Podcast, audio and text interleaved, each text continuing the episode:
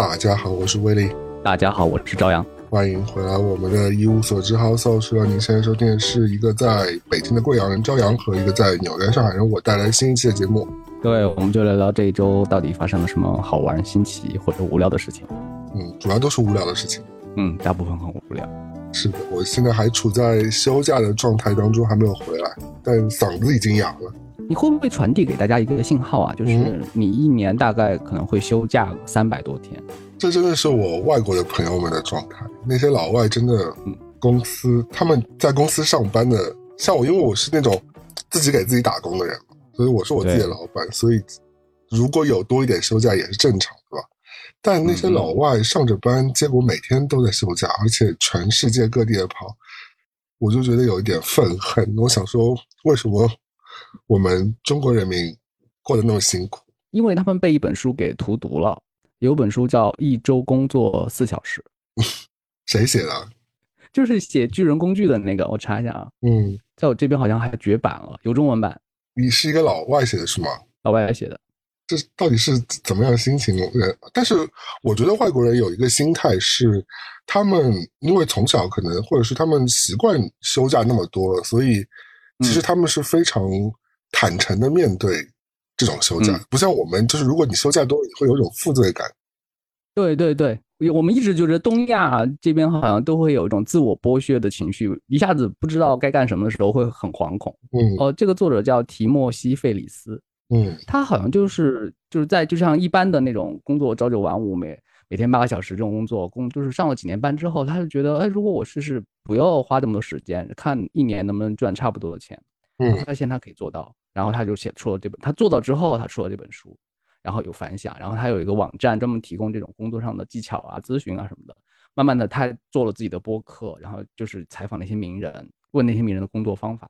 我觉得最主要还是你工作性质的关系，因为我刚刚为什么会说？呃，拿老外举例子啊，因为比如说像他们他们欧洲国家，他们如果你就算是上那种银行的班，朝九晚五的班，他也是有那么多休假的，一年就基本上相当于可能有一个多月的样子吧，我记得。那如果说就是你刚刚讲的那位写书的大哥，他可能已经呃到了另外一种级别，就是。他可能是换了一种工作方式和模式嘛，对吧？可能是比如说自己给自己打工啊，或者是他的那种工作方式。他可以接单，他按记按键，然后来那个记对，然后可以自己调时间，然后配合度可能自己也可以，就是比较灵活。但对于很多我们朝九晚五的人来说，其实很难做到这件事情的，因为好多人他的工作的感觉是自己就是螺丝钉嘛，是嵌入一个大系统当中，他就只负责其中一部分，然后每天要盯着这一部分。但这一部分你要系统具体说说起来，你到底做了什么呢？你又说不清楚。特别是很多人如果是在大厂工作的话，也有这种感觉，就是说我到底干了什么呢？虽然好多项目都和我有关，但是我并不是盯全程啊，我只是就是在我这一小块，然后这小块离开大厂之后，我都不知道自己应该独立的。就是全站的跟下来，到底应该做什么？所以我就离不开大厂，我就万一被裁了之后就很慌张。主要是大多数人可能没有所谓这个技能。你说你你说外国人啊，比如说我们常讲说欧美现在号称是播客很好的一个黄金时段嘛，或者是你做自媒体 TikTok 或者是 YouTube，但真的赚到钱的也只是当中的一小部分人，他不是所有人。那更别说你回到国内来说。本身你做内容属相的，不管是播客内容还是做视频内容，你都很难赚钱，靠你的流量，而且大部分你流量也上不上去，那么多人在做，对吧？每个人都在说我要做内容，我要做带货主播。第一，你要投进去那么多时间，你要花那么多心力；第二，你很可能做不出来的呀。嗯，流量这个事情，以目前我观察到的很多博主或者是网红，对他们为什么会焦虑？是对于流量对于他们来说太被动了。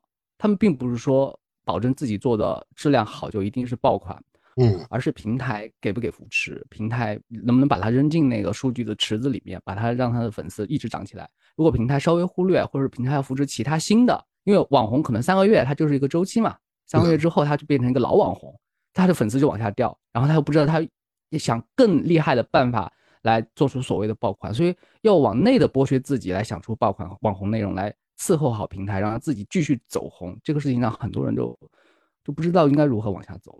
对的，而且你我们刚刚讲到所谓的这个休假问题，所谓的这个很大程度也是跟你收入是有关系的嘛，对吧？很多是的，比如说你刚刚写书那位哥们儿，他可能会强调说，我们要把收入变成那种被动收入啊，变成那种你躺在家里，你睡觉的时候在帮你赚钱。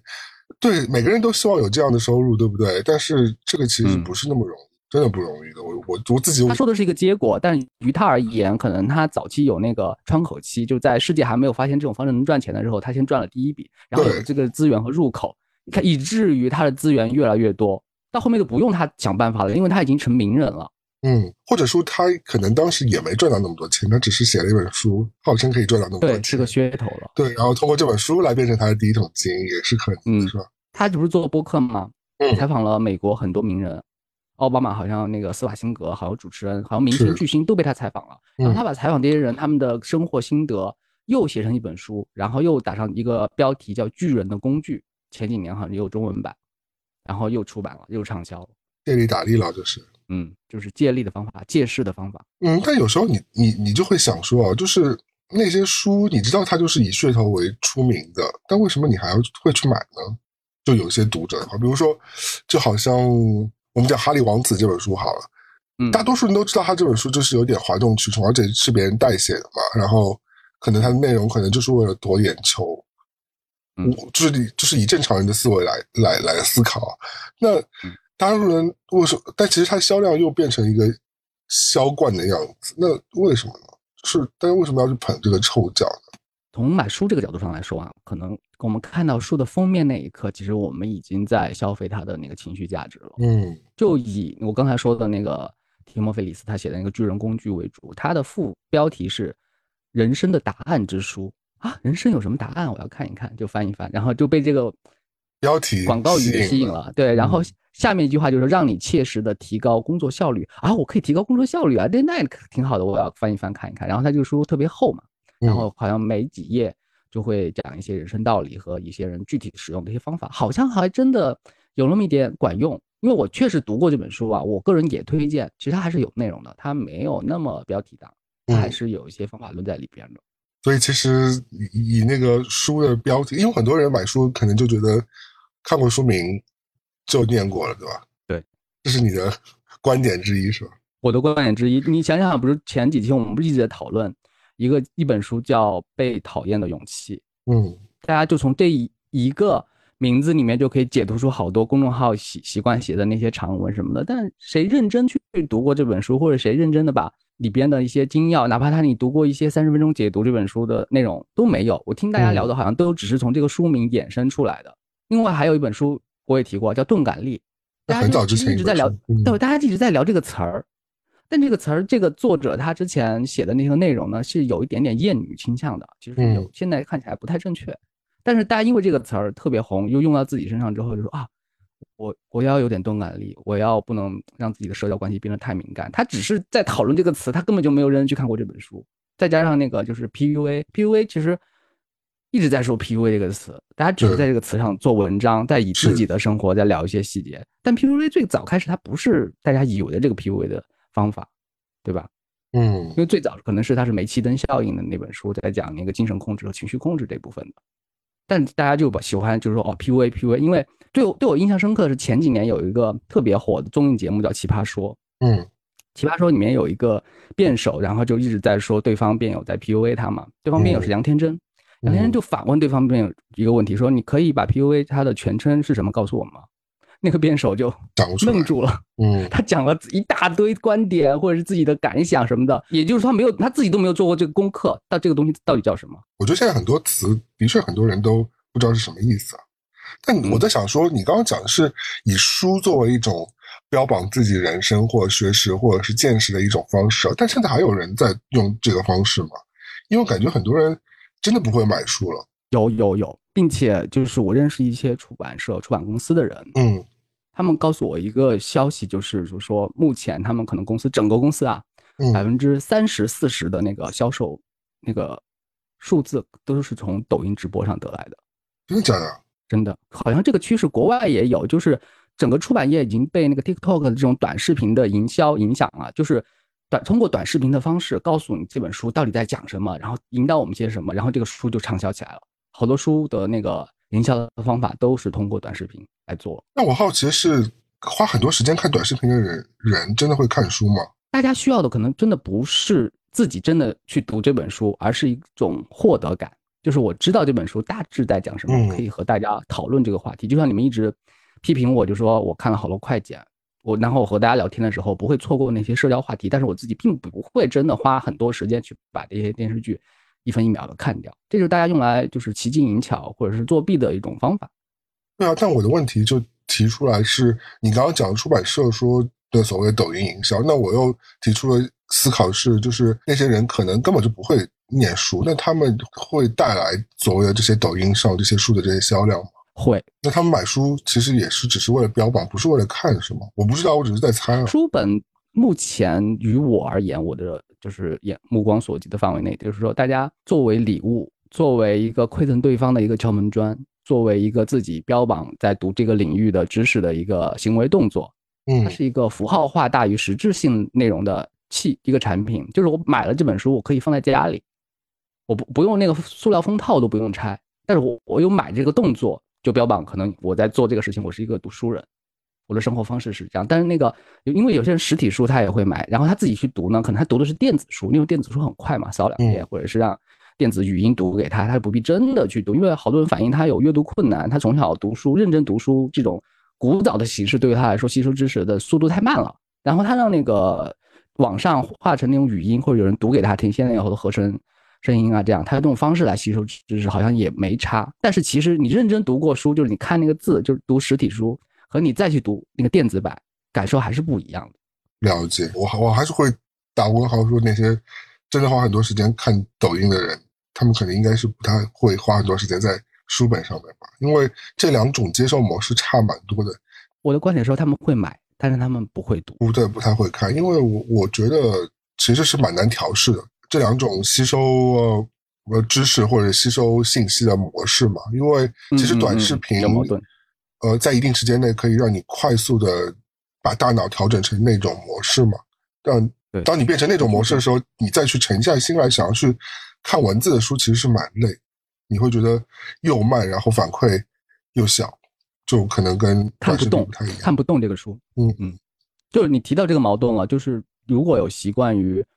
在短视频阅读的这种方式之后，你一天下来，其实即便我给你三个小时，这三个小时你不会想去读书，因为读书这个事情太累了，它那个精神力需要的那个空间、感觉、心情，你要真的捧起一本书，然后认真看进去，然后旁边不放手机，这个对你来说行动成本是巨大的，你是忍不住的，所以那个书就只能放在旁边。你虽然有实体书了，但是你翻动它的那个前面好像有一个墙在挡着你去翻阅它。它的反馈没有那么快，不像对，哪怕是看杂志或者看呃短视频啊，或者是对就 YouTube 什么的，它它它它可以让你直接有一些谈资嘛，或者是怎么着，就是等于说在你社交生活当中可以直接给你起到作用。但是书的这种效力会慢很多，嗯，可能自我收获更多一点吧。但最近你好像把读书这个习惯捡回来了吗？是的，是的，我因为在休假的时候，我就想说认真的。看几本书吧，然后的确也是被我认真的看掉几几本大部头。的确，你是需要有一个比较脱离的环境，因为我觉得可能是我平时工作模式的方式，你在家里老是变成一种碌碌无为的状态，也不是叫无为，还是就是碌碌有为。但你一直在切割自己的时间段，做这个做那个，你其实呃，其实有可能你可以省出大段时间给看书，但是你生活因为被各种琐碎切割太细了。所以你又往往在家里的时候是很难找出这样的一个时间，而且你没有跳脱出你的生活环境的话，其实是有点困难的。不是说你今天坐到沙发上，你就会真的拿起本书就会想要看。我也会看，但我觉得我这种专注力的时间不是很长，你就永远会被各种各样的事情打扰到嘛，你就会脑子当中会想说，我有这件事情没做，那件事情没做嘛。那我觉得去到一个。呃，旅行或者是一个休假环境当中去，其实你很多时候你就没有机会去接触那些陆路的行程了。那些接触到电电脑很多啊，接触到呃 Netflix 啊，接触到当然你也可以接触，但是其实你你是可以把它放到一边去的，对吧？你其实有更多时间整段的属于你自己，或者是属于你更私人的时间。那你这个时候是非常好的，拿起书本看起来这个时间，就整段时间是就是你。这个反正天时地利人和都带给你了，那你再不去做这个书。看书，那你也可以去刷手机啊。但是我同我我我我当时就会觉得说，你其实拿起书本，你花个两个小时、三个小时沉浸在当中是非常好的。你，我因为我当时是在海边嘛，然后有时候就躺在沙滩旁边的那个躺椅上，然后有时候有时候就就是把脚浸在那个泳池里，因为它又有泳池又有海滩嘛，又有可以直直直接可以进大海，也可以进泳池。那反正就是各种各样的状态吧，你就就很像那种白莲花。度假村里面那些无无意识的人群嘛，就是你你，我觉得也挺好的，就是至少可以让我觉得说，我还是可以有这些专注力，可以把书念完的。对我觉得大家可以制造一些这样的机会了。那种心情就是我真的已经花了好大一笔钱，或者说争取好不容易争取来的假期，然后跑到了这样一个远方，我干的事情和我平时上班下班干的事情是一模一样。那我到远方旅游这个事情的意义到底在哪呢？就是我一定要可能要找到一个额外的行为模式来制造一种不一样的感觉，然后才让我觉得自己是在旅游或者是旅行。可能读书是一方面，因为有些人他在平常可能书也读读不进去，电影也看不进去，他可能会选择在飞机上，可能两个小时、三个小时，他完整的看一部电影，完整的翻完一本书，然后完整的认真开始写东西，在飞机上那个空间把它。被动的逼迫到他只能专注的做这些事情，他觉得自己就这样就有产出和输入了。然后下飞机之后，自己好像又被时间裹挟，或者被人群打扰，然后自己又无法专心，就就觉得就像你说的，有点碌碌，不知道是有为还是无为了。什么都能做，有什么都做不了。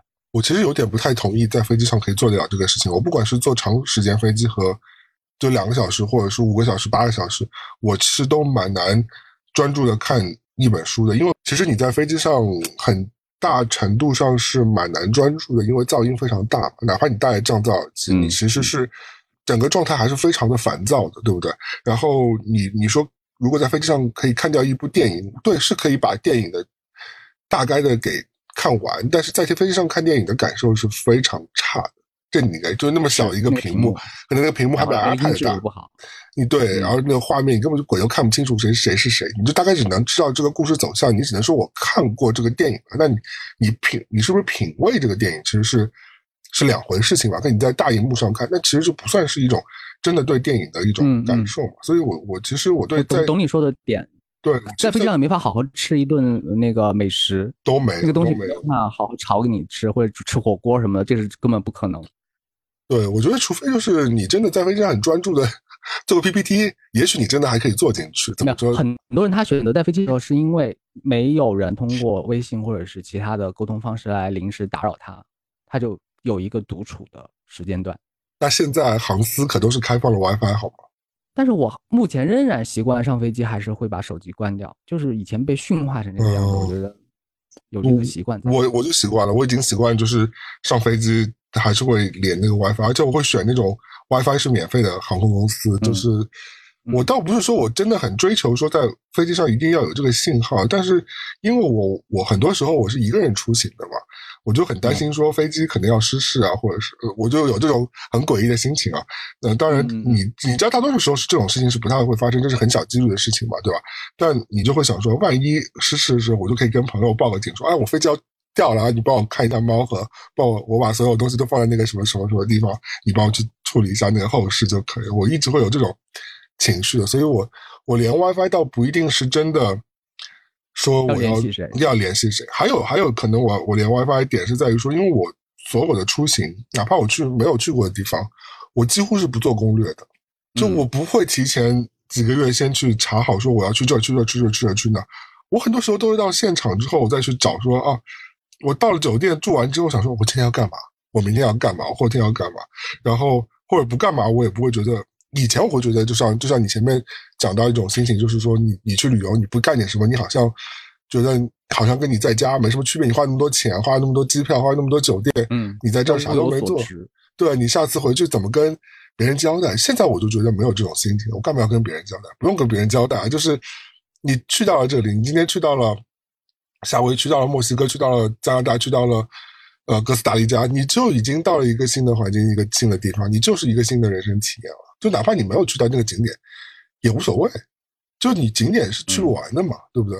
这个世界上你要值得你探索的地方太多了，你你无法就是就一一做到，你做不到就做不到呗，也没什么，就不要不要太抱有遗憾。所以对，所以我可能就有时候就会在飞机上就查查，说我今天要去干嘛，可能 WiFi 是对于我有这个作用，但我其实是很少像我之前说的，就是拿飞机上的这个时间去真的专注的去看一本书啊，或者是去看一个电影，因为我觉得这样的体验非常差，这是我个人的感受啊。那我相信有人可以在飞飞机上看书的，所以我觉得啊，这次我真的就是体验了很多人说去去海边去真的去休假去，只是单纯的看书喝喝饮料。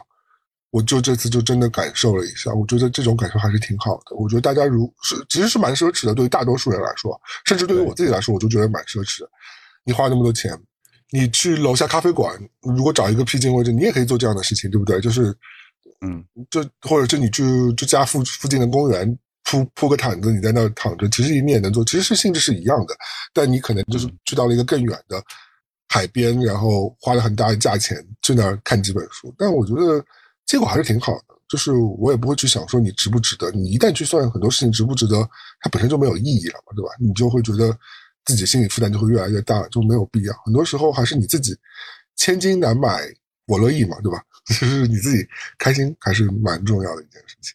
我推测啊，我们两个已经跳过了那种，就是有一种书籍叫《一辈子要去过的五十个地方》啊，嗯，或者是一辈子要吃的六十家餐厅，一辈子要干的什么。这样的事情，就证明你青春过的这样的书籍，我们不会被这种标题所吸引了。而旅游的目的其实就是干一些自己比较相对从容的事情，哪怕是面对一些很日常的遭遇，看书也好，躺在泳池也好，然后只是认真吃一个早餐。这个早餐对我来说也是要细细品尝的，都可以。然后不用赋予它更多的意义和标题，以至于你回来之后拍了一个什么晒后假日啊什么的，没有冲着这个。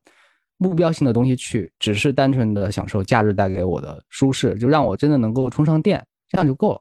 对我有个歪理啊，我我不知道大家 能不能接受这个歪理啊，就是说，刚刚朝阳讲到这个所谓，比如说我一定要去打卡米其林餐厅，对吧？我一定要去的，嗯嗯，这个地方景点什么的，或者是我一定要看到一部百老汇剧集什么的。其实我能告诉你，你可能这个事情带给你本身的愉悦性不会超过你在这个事情上付出的代价，因为很多时候。呃，事情的感受是人冷暖自知的嘛，对吧？很多食物啊，或者是很多聚集啊，对他是熊掌，对你可能就是砒霜嘛。所以就是，呃，未必是对你是有功效，但你你可能听了这个宣介去了，但其实你付出代价是挺大。第一，这些地方可能都不便宜；第二，这些地方可能就要让你花更多时间去排队。你在这个排队，比如说你排了三个小时、五个小时，你才进到了一个呃只能体验十分钟的这种地方，就像。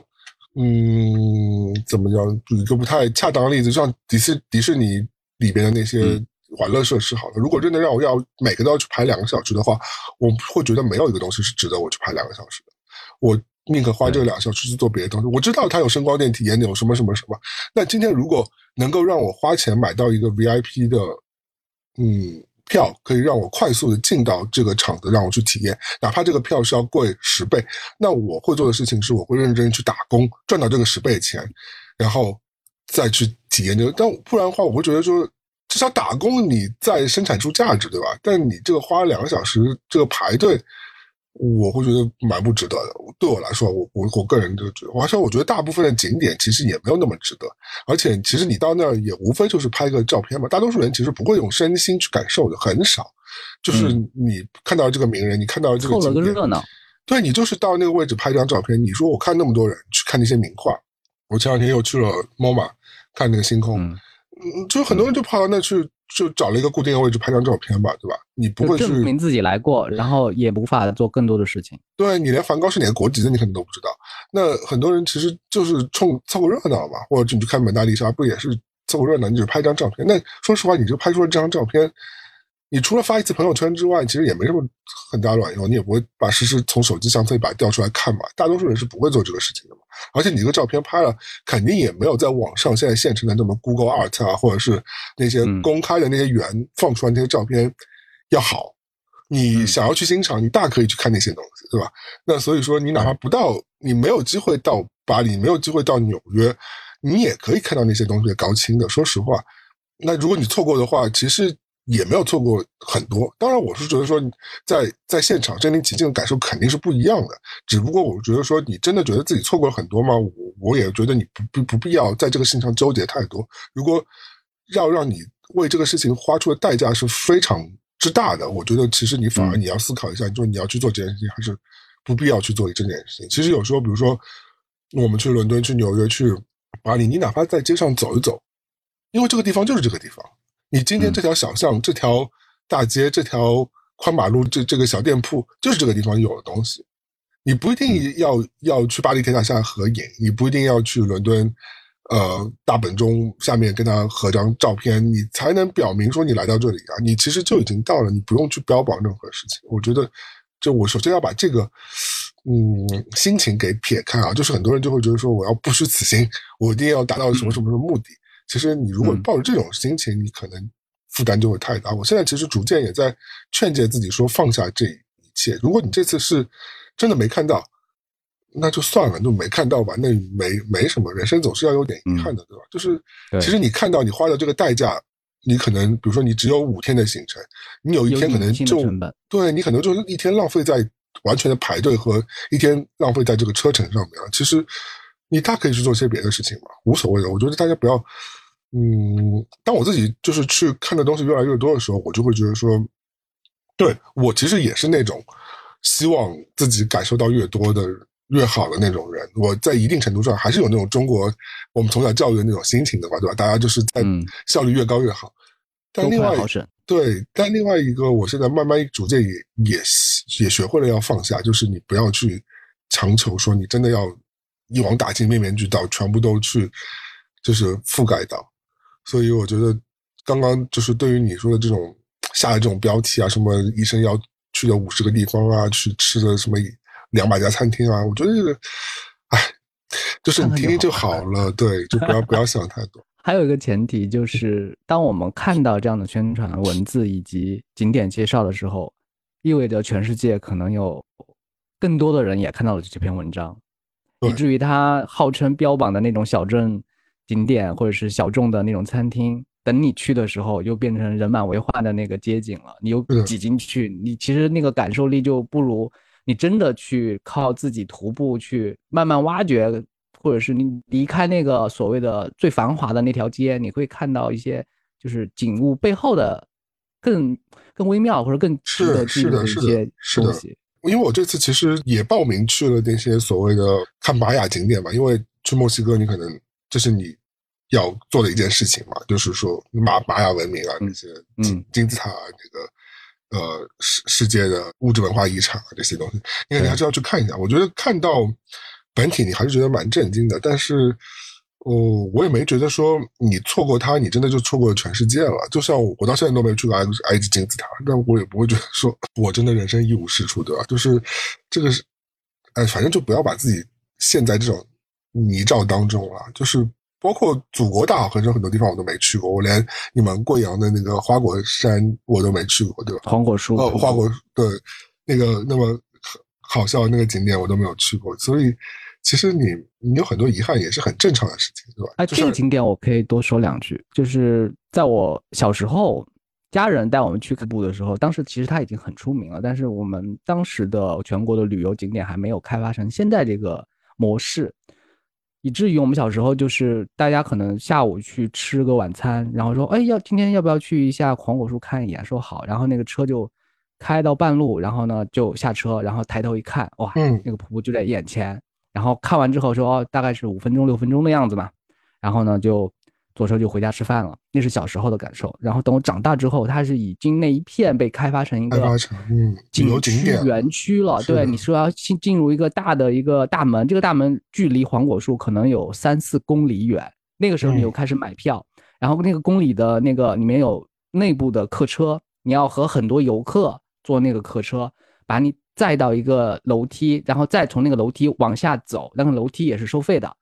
然后走走走，走到那个黄果树面面前，可能是个小的瀑布。然后说：“哦，这个还不是黄果树，然后前面还有个真正的黄果树。”他就等于就是为了让自己设计了行程，对不对？对他设计了，就是说把你当游客，让你一点一点。我说这个时候小时候的记忆，那个顺便看一眼，说：“哦，这就是那种自然的样子，完全不一样。”是是的打造成一个乐园了。就是当然它这样也有经济效益嘛，这样也是无可厚非的。嗯但是就不是以前我们突然发现走着走着，然后看完风景之后又回到自己的普通的寻常的日子，然后并不真的为它花多少钱。当时看也就是用真的用眼睛在看，手边没有手机也没有相机，你记住的那个风景就是心中你记住的那个样子，嗯，就的确不太一样。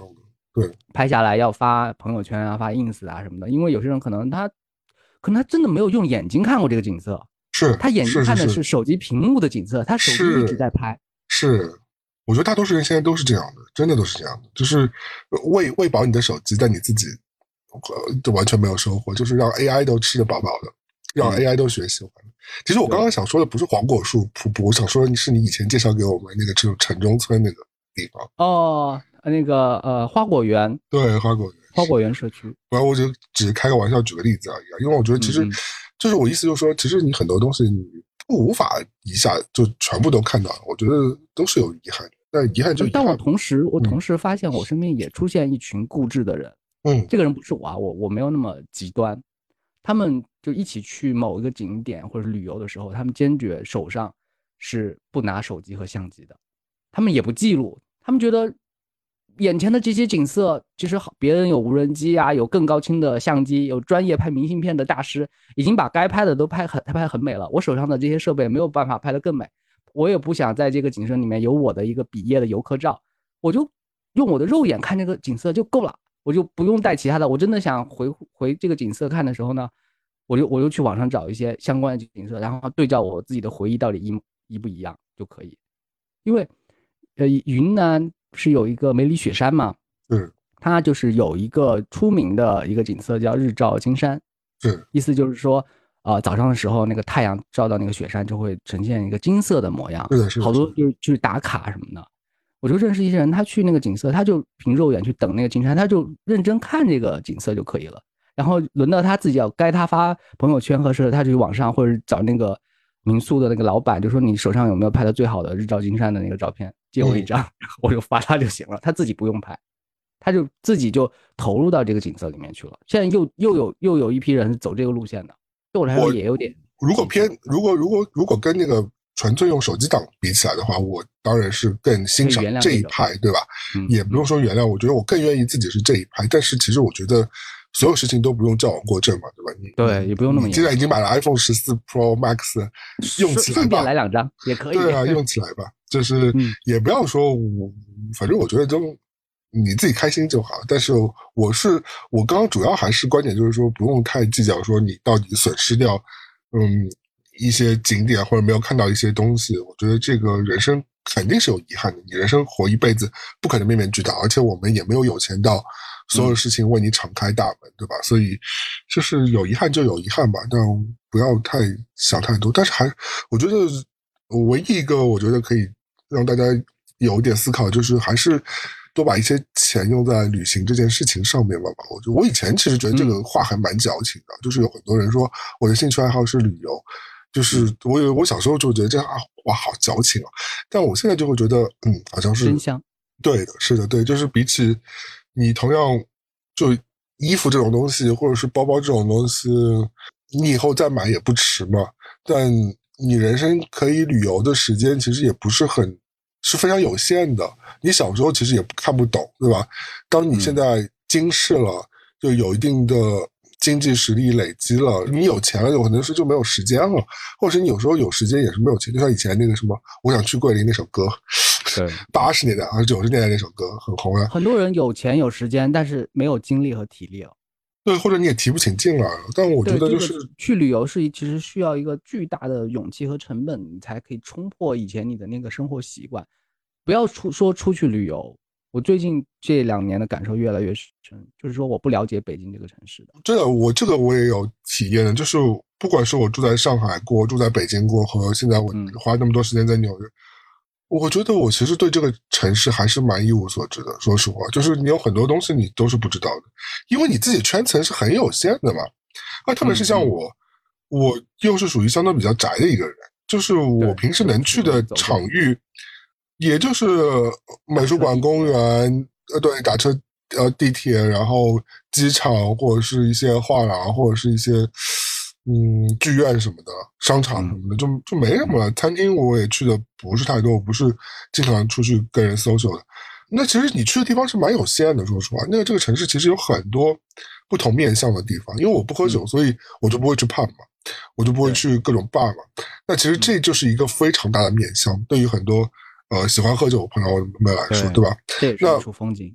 有的人不喝咖啡，那我就其实他也损失了去看咖啡馆的这个很大的一个面向嘛。或者是有的人不吃甜品，那可能甜品又是一个很大面。所以就是你刚刚讲的，对一个城市一无所知，我。或者是对一个城市不那么熟悉，我是非常认同的，因为你这个城市那么大，它历史那么悠久，对吧？它生活着几千万，纽约是八百万，我们上海是两千多万，北京更多嘛，对吧？那么多人，那么多小区，那么多不同的规划，你怎么可能完全对这个城市了如指掌？所以你对这个城市是不了解，或者说对，不如从探访自己的城市开始吧。因为北京确实来的人都会。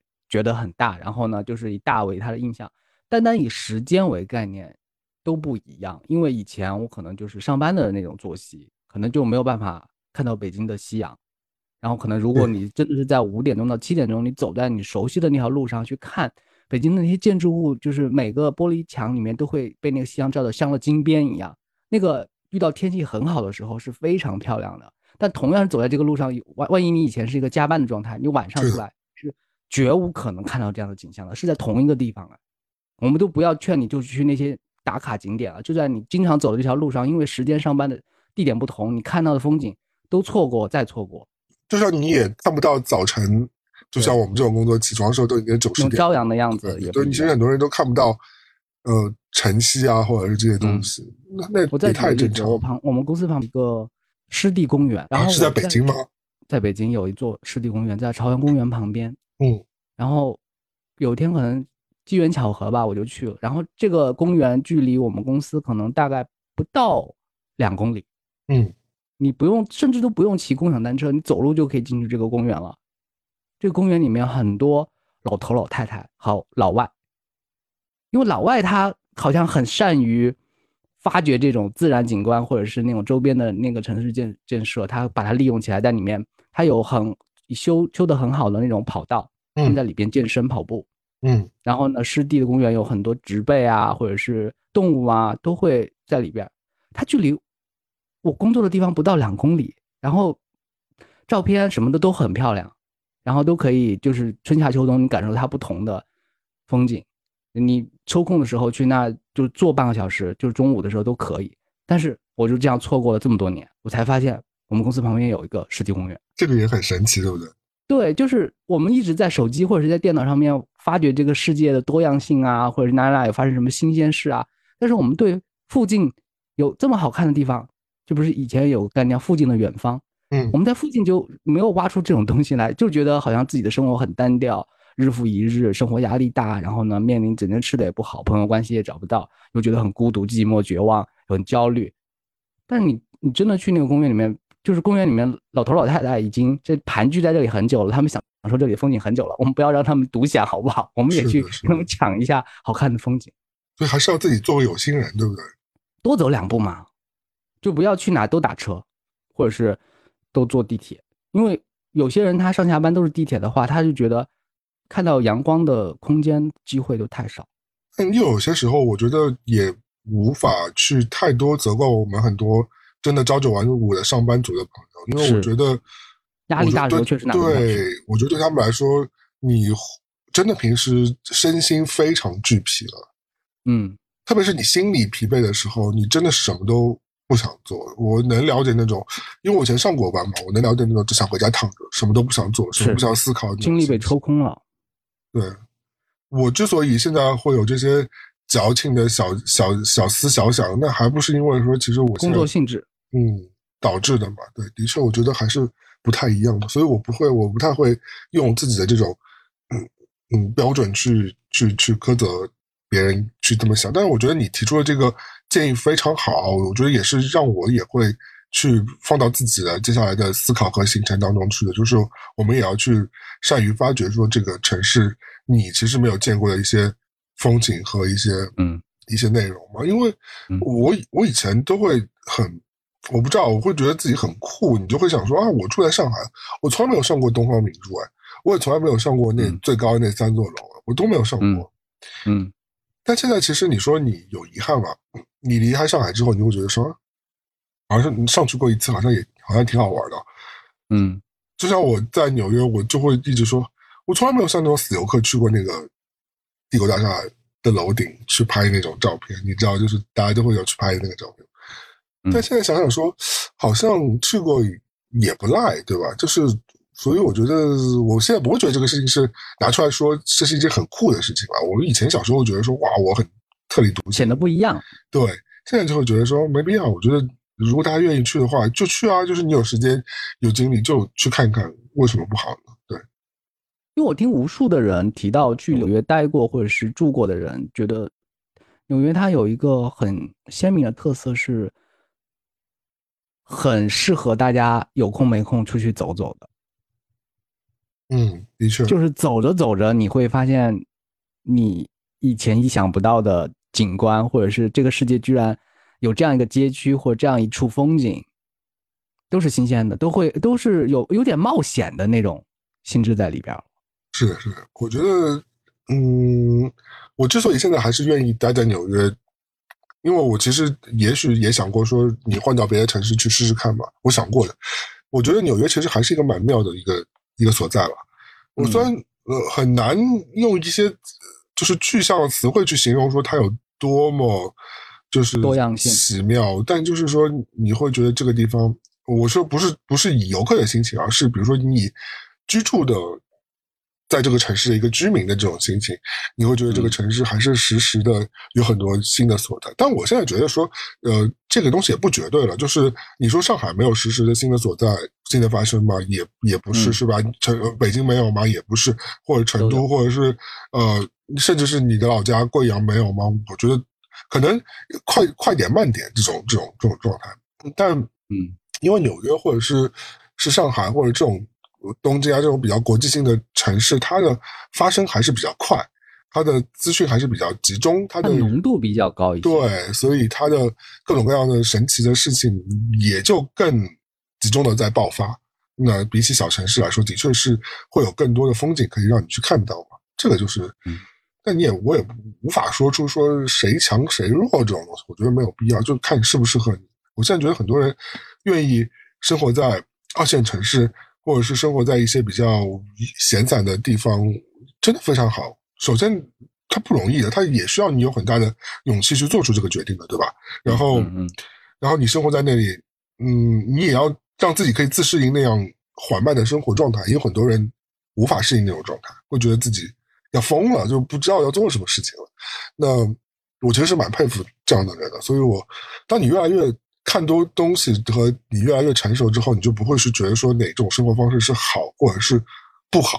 我觉得就是不同的存在而已。还是一个是要多出去走走，第二就是大家内心又希望，然后又惧怕和人产生新的连接。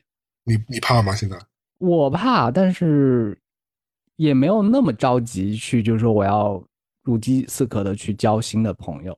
就是一方面，一方面又很固执，就是说我这样就很好了，然后就可以。可能一个人待着，或者是独处的空间也很大什么的，或者就是有自己的生活的调性或者是习惯，我觉得就是被习惯那个所导致的，就是你的空间里面已经认识陌生人的那个概率，或者你允许陌生人走入你这个生活泡泡里面里面的那个准则会越来越高。嗯，主要我觉得还是因为，其实你对于人的判断也比你小时候要有更多经验了吧，那。很多时候，你其实你真的是聊两三句，你就知道那个人可不可以成为你的朋友了嘛？基本上，我觉得也有可能你会误判的，但大多数情况之下，我觉得，因为你有生活经验在那边嘛，或者是你有你自己的 所谓的小小的累积在那里，所以你很很容易知道，你至少你可以感受到这个，嗯，两个人的这个情绪对不对位嘛，对吧？那如果真的不对位的话，真的不要勉强自己一定要跟别人做朋友，那其实勉强是没得幸福的，对吧？我们 TVB 一直说的呀。对对对对。而且我这次你讲到交朋友，因为其实我去墨西哥，你知道墨西哥不管是他们，因为我去那个也是一个坎昆，也是相当于旅游比较发达的城市嘛。然后加上加之墨西哥人本身，他们整体上这样比较热带的地方人，他们的性格也是比较饱满和热情的嘛，所以他们就会很自来熟的来跟你打招呼，不管是他们目标是想要跟你做朋友，还是想要跟你拿小费，我觉得也无所谓。但是很多人就会很主动来跟你打招呼，跟你说话。但对于我这种社恐人来说，我其实还蛮怕这种状况的吧，特别是你在吃饭的时候，他们不是以前。你看美剧的话，就会墨西哥人到你后面就拿了三个琴在后面开始弹唱什么的。嗯嗯嗯，就是我很怕这种社恐的情况，就像很多人很怕那个呃海底捞的生日歌那种情况是一样的。我很多时候我都不知道怎么去面对这种情况，我就会觉得非常尴尬，就很想找地方钻进去，就是躲起来。嗯，的确，我现在也也还是这样的，所以我觉得这种情况蛮常见的。就我活到那么大把年纪了，我还是有这种。心情的，我就不是自来熟的人，所以所以大家就不要勉强自己了，对不对？我这样，我相信你是不是也是也是这样？你也会觉得很尴尬这种情况。我的尴尬已经升级到有段时间，我对接电话这个事情也感到不太舒服。接电话以前我觉得很可怕的，好不好？因为当你习惯了，你很多事情你可以用短信或者是用回复来。来解决的话，你就会觉得哇，接电话真的很可怕。为什么要我接电话给你？你你可以明明可以跟我用那个短信跟我说清楚的，不或者是用消息跟我说。发生多大的事情值得你打一个电话过来，而而且还不是微信语音，就真的就是知道你的具体的号码，然后打给你。那你分析一下，你最你具体怕的是什么呢？你是怕你不知道怎么应答他吗？不知道，也不是怕怎么应答，也可以应答啊。就是呃，如果是家里边人的话。有一种担心，就是会不会出什么具体的事情？因为家里面也是微信经常聊着的。如果他们突然语音电话的时候，是感觉得有事儿才会打语音电话吧？对不对？不会没事儿打的。是的。然后，如果是陌生外卖、快递这种，然后就简单的沟通一下就好了。以至于现在好多安卓手机不是有一个功能吗？叫 AI 帮你接电话。是。他还会会和对方聊天，然后呢，把聊天的那个内容变成文字。然后你最后瞟一眼，你就知道他对方一个促销电话什么的。我觉得这个也很也很微妙，因为一方面打这种广告电话的人，他有销售压力，他要把他的那个销售内容说完之后，他才可以给他计费，然后才给他算薪酬。一方面呢，他很多打电话过来的时候，对方又挂了，他就拿不到这笔钱。但是现在 AI 接电话之后呢，他又可以把他工作完成，然后又不用真的去打扰到对方，然后这个事情就还挺微妙的。那你在用吗？但很多人，嗯。你在用是不是？我在使用了。你的测评是什么？我的测评就是对方打过来，我没有意识到对方打过来过，只是手机会提醒，就是说你刚才我帮你接了一个通电电话，这个电话大致讲了一个什么情况？比如说有个电话它是少儿编程的，嗯，他就是把我定位成一个就是这个年纪可能是个家长，然后小朋友可能要学编程了，嗯，然后希望我去帮他报个班什么的，嗯，然后那个 AI 还去问他说，编程这个事情对于小孩难度会不会太大了？然后这个 AI 还会天哪，还挺聪明的。对，就是探索的，就是互互动的这样一个机制。它不是简单的，就是你录一个应答的按键 A B C，它是还是会和对方你来我往的聊一下，有诚意的，有诚意的聊。对对对，对方还还继续给你介绍这个具体的内容什么的。然后他说：“哦，好，我会转达的。”然后他会把这一段录音截下来，然后呢，对话的录音转成文字给你看一眼，看你是不是真的有需要。那你那你觉得对方知道应答的人是 AI 吗？现在有一些是知道了，他们一听到是 AI 对答，就骂一句脏话就挂掉了。那 AI 对答的声音，你如果你仔细分辨，是分辨出来的，对吧？有那么几款固定的声音，就是经常，比如一天要打几百个电话的人，他心中就应该知道这个对方就是 AI 了。但对于我我这种新手来说，可能分辨不出来。一开始，嗯，还有一种模式就是打过来的那个人也是 AI，接电话这个也是 AI。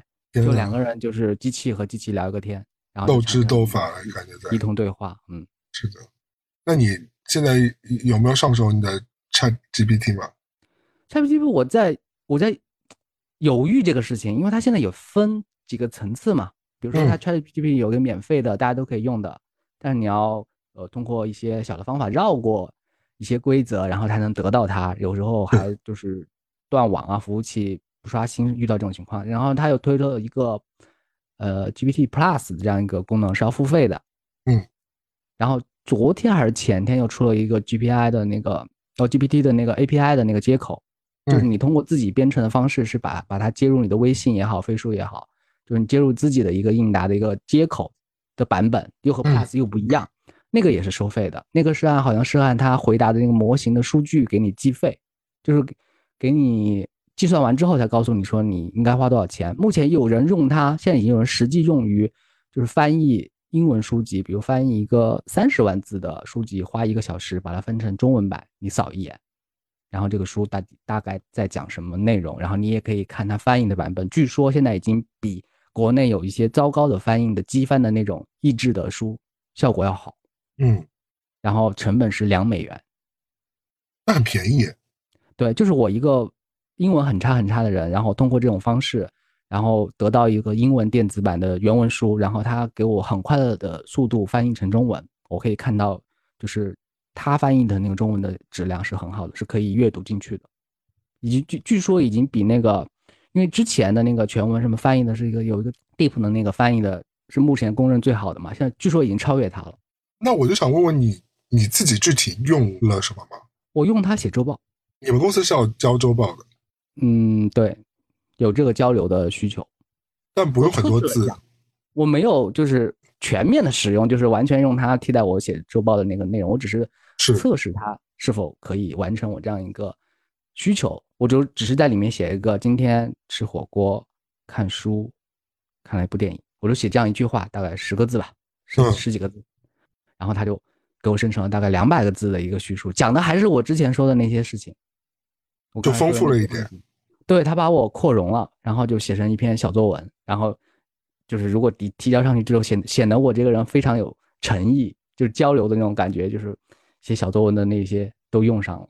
那我想问问啊，就是你刚刚讲的这个事情到底怎么，他怎么帮你扩写的呢？我能大概你就要求他，你就写我今天吃火锅、看电影、看了本书，帮我把这句话就是修饰润色一下。那我听听结果吧，你告诉我。你告诉我和听众朋友们，它的结果大概会变成一个什么样子？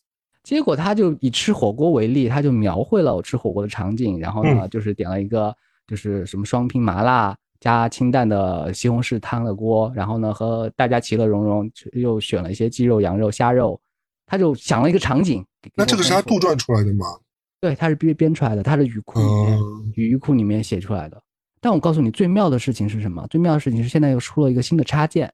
嗯。叫帮你呃写提纲，这个提纲什么概念呢？就是你在 YouTube 或者是 B 站上面看到一段视频，这个视频是一个知识博主发的，大概有五十多分钟的内容，是你就没有五十多分钟去看嘛？哪怕倍速也要二十多分钟，你就没有这个耐心去看，你就让这个 AI 帮你把这个视频过一下，然后大概通过几句话告诉你说这段视频在讲什么。他大概会花两分钟的内容把这个视频扫一遍，然后通大概三十秒左右。就总结给你看，就说哦，这个视频大致讲一个什么内容？哎，那我不懂，那作用是什么？作用就是很多人没有时间去具体看那种长视频，他就把这个长视频给你说成一句话简介了。就是有一个三分钟看电影的视频，他把三分钟看电影给你简述成一句话。它是个双向的，就是我刚才说最开始的时候，他把我一句话扩写成一个场景，扩写成一个一篇文章，他也可以反过来把一个一本书大概大致讲什么主要的内容。简写给你，你扫一眼就觉得哦，这周我大概知道这本书主要的提纲是什么。现在有几个这个场景应用。那人家做了视频，那势必这个时间还是是有意义，我也不知道。嗯，你不去看它，反正我觉得这个功能怪怪的，非常奇怪。而且未来会有一个什么趋势呢？就是你看到的这个视频，可能也是这个制作的人通过什么一句话 AI 生成，让 AI 帮他写的。然后写成了一个五十分钟的，放到那个网上，然后视频，然后看的人呢也不认真去看这五十分钟，就让 AI 帮他缩成一句话，他看一眼。但是这五十分钟放在这个网上，就目前会越来越多这种冗余的东西存在，就是 AI 生成的内容，AI 生产的一些新闻资讯或者是呃分析报道什么的，你都不知道，就有点分不清楚了。以后会这种标准会越来越复杂。那我斗胆想一下，就是。那岂不是就是会变成未来一个人真的在你或你的事情上花出真实他自己的时间，没有用 AI 来去在你身上花这些时间，其实是对你最大的尊重，是不是？是的，是非常有诚意的。嗯，我觉得慢慢的就是说，其实就会就像你刚刚说，你如果你真实的接了那个呃推销人员的电话，其实你对他是非常尊重的。但你如果只是用 AI 来应付他的话，那只是就是一个打发的一个状态，就好像。那以后是不是相亲也会变成说，大多数人我就用 AI 给我先筛一遍，就看看那个人到底，就比如说匹配几率啊，或者用一些大数据，或者我用我自己以前的那些数据来匹配一下，是不是那个人很合适？当最后筛选到最后，我真的愿意走出去跟他面对面的给他时间，或者是跟他愿意聊上几句天的话，是对他一个已经是一个非常大的尊重了。不然我前面就是真爱了，嗯，是不是？嗯，相当于珍珠一杯珍珠奶茶。现在完全可以做到没有珍珠、没有奶、没有茶，但如果里面一旦有一些真的珍珠、真的那个可以吃的珍珠啊、真的奶、真的茶的话，那它就是一个很扎实的、对你有诚意的一个产品。是的，就像你想去吃到一个餐厅，没有在用中央厨房给你做菜，是真的大厨给你就着锅给你炒出来的，对吧？对，并且这这个趋势已经蔓延到播客了。嗯，已经有人用这种方式来收听播客。他可能会想到一个关键词，比如说这个关键词是中国电影票房，嗯，他就去让 AI 去扫目前可能一千多档播客，可能加起来呃一千个小时吧。然后这个千个小时里面提到中国票房，并且有相对观点的人给我提炼出来这一千多档播客哪哪几个观点是我，然后他扫一眼，很快就就是说他就可以把这些多档播客的那个工作的简简介给说出来，并且我们这档播客如果做出来之后。他也会通过这种方式，因为现在很多的录音档平台都会转成文字档，对，自动转的。他从文字档里面提取他需要的关键词，这个关键词是不是他需要听的？需要听，然后再真的切到我们两个在聊天的这五分钟聊到了这主要的内容，他听一下，他不用完整把播客听。当然，这个跟听播客的场景和他自己的习惯没有任何关系。他只是如果为了高效的要做这个事情和筛选的话，他可以是的。他如果只是为了陪伴或者是。就是打发时间或者听听，嗯，当娱乐也好，他不是用这种方法的。工具和你感受，如果可以分得清楚的话，我觉得其实还是可以的。你就是得心应手的去运用那些工具嘛，去完成你的工作。但同时来说，你真的要去，因为它帮你节约出来这这些时间，让你更高效，就是让你可以获得自由支配的时间嘛。那你再拿那些时间去浪费也好，去感受也好，去体验也好。那其实才是这个事情，我觉得比较积极的意义，对吧？你别说，你在因为听播客本身它就是一种情感交流，包括你看一些视频也是，你见一些人都是情感交流，都是一些嗯信息素的互换，都是一些化学的作用嘛。那如果你这些事情你你你去用 AI 去替代掉了，那其实你就是损失掉了这个事情的本源的一些东西了。AI 可能要筛选那些干货满满的内容，那些博客，而不是我们这种闲谈类的。嗯，就是付费知识那些可以可以用 AI 去去弄一下，对不对？所以现代人他在阅读和吸收知识的时候，和以前的人是两种切入模式。我举个例子啊，就是以前人看金庸写小说连载的，就是不是连载的，或者就是看一步一步的，他可能就是从头就要翻到尾，就人人人的肉眼在看嘛。现在人看金庸，他可能就是说，哦，那金庸写过多少句喜欢你，表达过多少句。男方对女方的主动表白，他通过这种方式让 AI 去总结金庸他写的那些段落，然后抽取出来。哦，金庸大概写了八百六十三次是男方对女方首次表白，他是用这种方式在看金庸，他不是我们以前是体会故事的方式在看金庸，他用这种方式看鲁迅，他到底恨过多少人，就用就或者用某个词或者鄙夷这个词，他用了多少次，然后从这个方式来看以前先贤写的那些东西，那那些先贤或者那些作者写出来的那些文章，在写的时候。压根都没有想到自己未来会被人这样阅读，我那我觉得这个就已经不叫阅读了，对不对？这个就叫信息筛选吧。是的，这已经是两回事情。以前的大导演在导这部电影的时候，怎么会想到现在有人用两倍速在看他的片子？嗯，是的，那确实是他的电影啊。但是有人就是用两倍速在看，有人甚至就没看，就用三分钟简介在看他的片子，就知道他拍了那些经典的片子。那也是在看，也是他，他是作者，他是原作者。这就是说，原创的那个人是最古早、最稀有、最最颗粒化的那个人在那，但以后就会反反复复被大家打磨、二次创作，或者是嗯拼接什么的，就从你到底是生成了另外一个东西呢，还是它原来的东西呢？就说不清楚。所以我觉得很多东西还是自己体验可能更好一点。就像我最近体验了一个我觉得非常无厘头，但是我建议大家可以去体验一下的东西啊，就是嗯，最近我。跑到电影院去看了一个莫名其妙的电影，叫做《可卡英雄》，那个毒品，那个它有个电影叫《可卡英雄》，是最近刚刚上映。是动物的那个熊。对对对，那反正我大概介绍一下，因为这部里面上映了几天之后，它据说票房已经打破了蚁人的记录了。嗯，所以说其实大家都很喜欢这个，这个是应该是个 B 级片，然后呢讲的就是好像是一个真实故事改编的，好像以前就是美国。啊，八十年代的时候发现山里有只熊，然后死离奇死亡，然后解剖之后发现它肚子里面有很多毒品吧，就是可能就最后发觉就可能是那种哥伦比亚或者墨西哥那些毒枭，他们运毒品的时候，就是他们是不是人为运，他们就是飞机运到那个领空上面就投递下来嘛，然后再去再找人当地人去捡嘛，这样去过境会比较好一点嘛。那不小心投递到一些国家森林公园之类，就被熊误食了。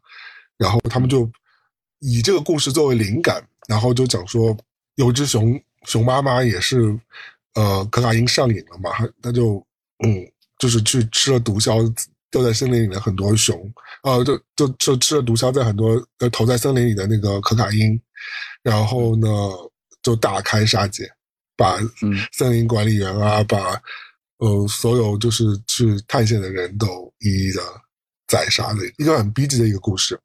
嗯嗯，但挺好笑的，而且是由嗯蛮多熟脸在里边的。如果你要去，你你你看过欧美，你比较认知欧美剧的电影啊，或者剧情，惊奇在里边。是的，就是就对我来说，它就是一个很蠢，但是又有点好笑，而且这个笑点是蛮古怪的一部影片。它不是完全的像《德州电锯杀人狂》或者是《隔山有眼》这种 B 级啊，就是。嗯，像你看那种吃人啊、赌场啊，它也有一点很妙的一些，但那个比较节制。整体上来说，就是一个很纯怪的搞笑的电影。我觉得，如果大家最近嗯遇到一些烦心事啊，或者心情不太好啊，或者是就纯粹想找点乐子的话，我觉得大家真的可以去看这部影片，比你看其他影片的这个体感要好很多。就是一个很蠢的，你不用想象，你知道，你也大概知道结果会是什么样，它结果就是这个样，但是过程就是还还蛮好笑的一个电影。啊，我补充一下，大家如果去搜索这个资料的话，可卡英雄如果直接搜的话，不太能搜，因为可卡因三个字可能在一些平台它对这个字很敏感，会对对对。然后就大家注意搜它的中文的翻译的版本，叫熊嗨了，嗨了就是高了，就是和一个喝高了的意思，就熊嗨了，就搜这三个字就可以了。是的，是熊嗨了，真的嗨了。这个这个片子还是挺好笑的，嗯，这是我本周给大家推荐的一个比较好玩的东西，因为今天我。